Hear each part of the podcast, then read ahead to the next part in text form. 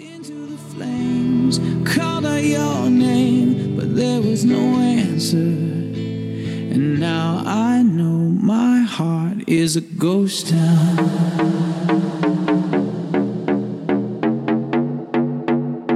My heart is a ghost town.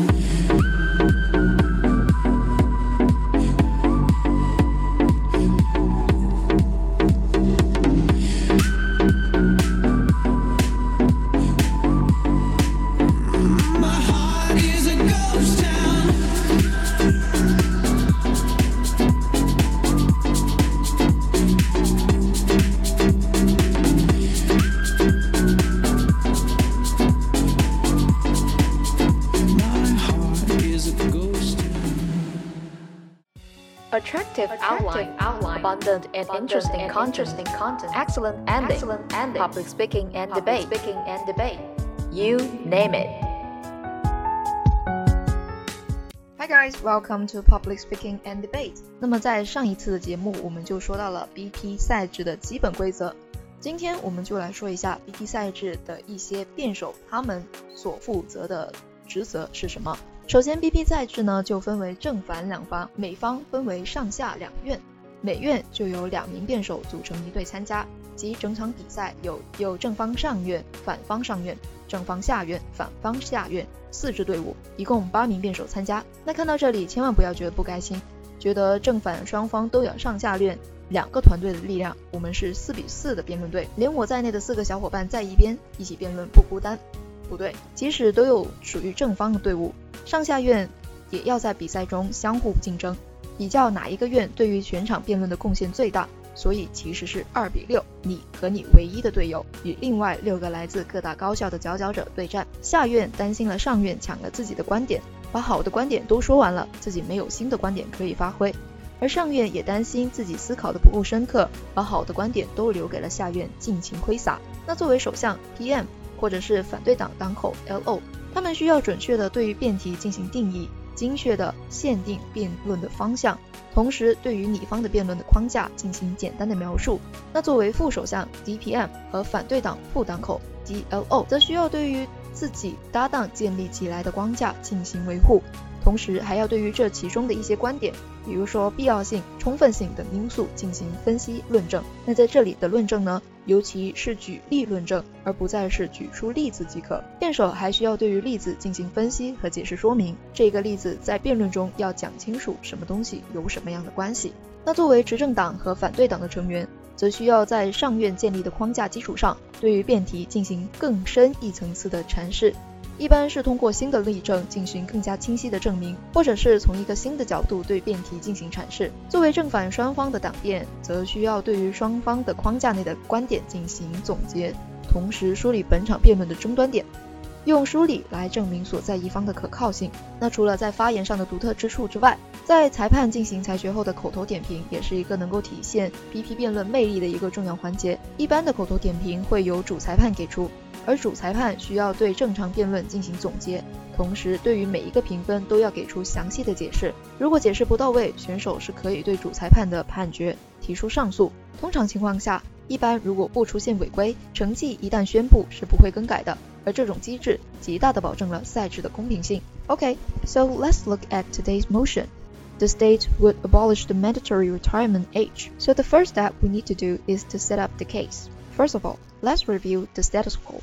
Back then, living cost is very low and people can save money with their salary to support themselves after retirement. But now, the living cost is high, such as the house, etc. And people need to work on different jobs to survive. And number two, retired senior citizens are already working, such as Japanese and Koreans, who, however, work in low-end industry such as delivery and packaging in supermarkets. Number three, the government are having a short hand in budget, with many jobs to do and emergencies to deal with. So, we need to re-evaluate whether it is still workable with the mandatory retirement age. What about the elderly? Well, proposition side can talk about the need of the old people, like mental health and physical health, which is more urgent for the elderly. If depression is a bigger issue since they are disconnected from the society, a sense of loneliness and need belongings, such as Singapore and in Japan, where old people still work to interact with the customers, etc. So, for the opposition side, who would against that the state should not abolish the mandatory retirement age, so they would put up with uh, the argument of physical health of the old people and because they need to contextualize the environment is not so good, such as global warming, pollution, and which will harm which will do harm to the older people. And the senior citizens need to have protection as well as space and peace to find time to go on vacation and to read and to sit on the porch to see their grandchildren. So they will have some time to find what life means before life ends. What about the young people? And why should young people get prioritized? Number one, because young people need to find their equal opportunities in workplace. The younger generations need it. And number two, there's a balanced playing field. As old people have more experience and the competition will be unfair. It is something that the governments are constantly doing, such as the seat for the females. So we can talk about that because the young because the older generations have more experience and they will be more prioritized. But it would be fair for young people if they are mm, they need to retire because of the mandatory retirement age. And number three, safety net. The senior citizens have more savings, while the young do not. They cannot depend on their parents. The government has limited resources, and the young people have much burden. And number four, meaning of work and life. Because the young people would meet a lot of meet with up and down, while the older generation they have already faced with it. So it is time for the young people to deal with it, right? So in regard to the young people, we need to focus on to protect them. And we need to concentrate uh, on the prow on the power in especially in workplace. And we don't want the old people have everything. And also because the old people need to retire because of the law. So more startups would come up because we give more opportunities to the young people and then they become more innovative to build up some company. They can be entrepreneurs and they can make contributions to the scientific world. There are some key is that we need to focus on the status quo why this action is necessary and is urgent. And we, to we need to focus on the principle justification. We need to uh, focus on the impact on these two different perspectives we need to compare them. And the second one is that we need to focus on the second cases so the things we are facing is that we are having a aging society where more older people and less young people.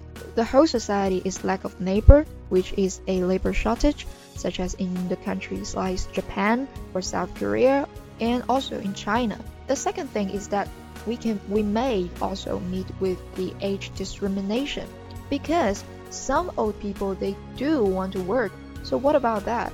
If you keep rule that the old people need to retire because of the regulation, but while some people do want to work, how do you deal with that? So we need more practical solution, right?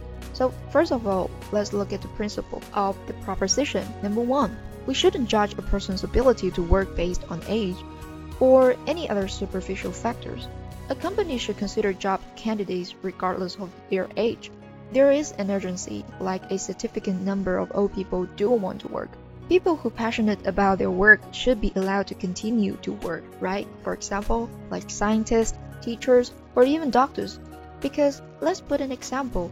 If those people who should retire or under the circumstances of COVID-19, the doctors like Zhong Nanshan, if they retire, then maybe in the uh, market of um, scientific or medicine or medical market, we are lack of these talent people. And two, there are tons of jobs do not require physical strength, but knowledge and experience. It means that they are capable of doing their jobs and they like it.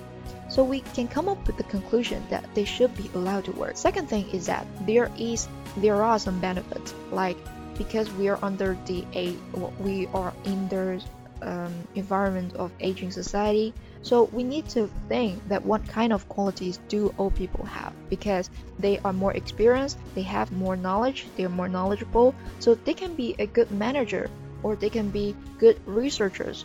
So think, so what can we do? We can decrease the financial burden on the government coming from the pension and number 2, we can decrease the pension burden that can help government invest in the future. What is also good for the government and the companies as well because they would there would be more labor, but they can also become helpful if we don't put up with uh, such kind of law that they have to retire. Okay, so opposition. For principle, we need to realize that it is mandatory retirement age, which is a protection for the old and also for the young, and also labor capacity.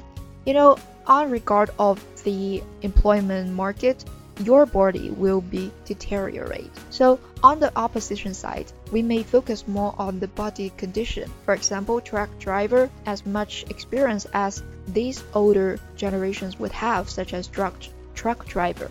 As they become older, their body condition are becoming worse. It's less capable uh, to the young. First of all, we need to have the mandatory retirement age because it guarantees the protection for the old.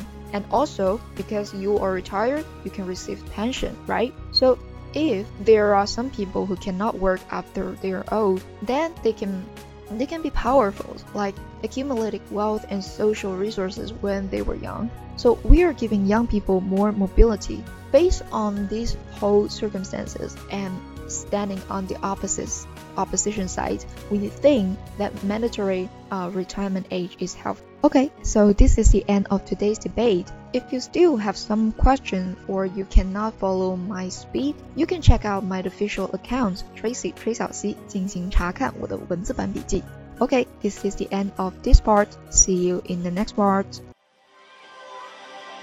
还没有听过瘾吗？想要继续收听精彩的内容吗？ 记得 subscribe 订阅我们的频道，时刻留意更新哦。 This podcast is from TT Tracy Talk.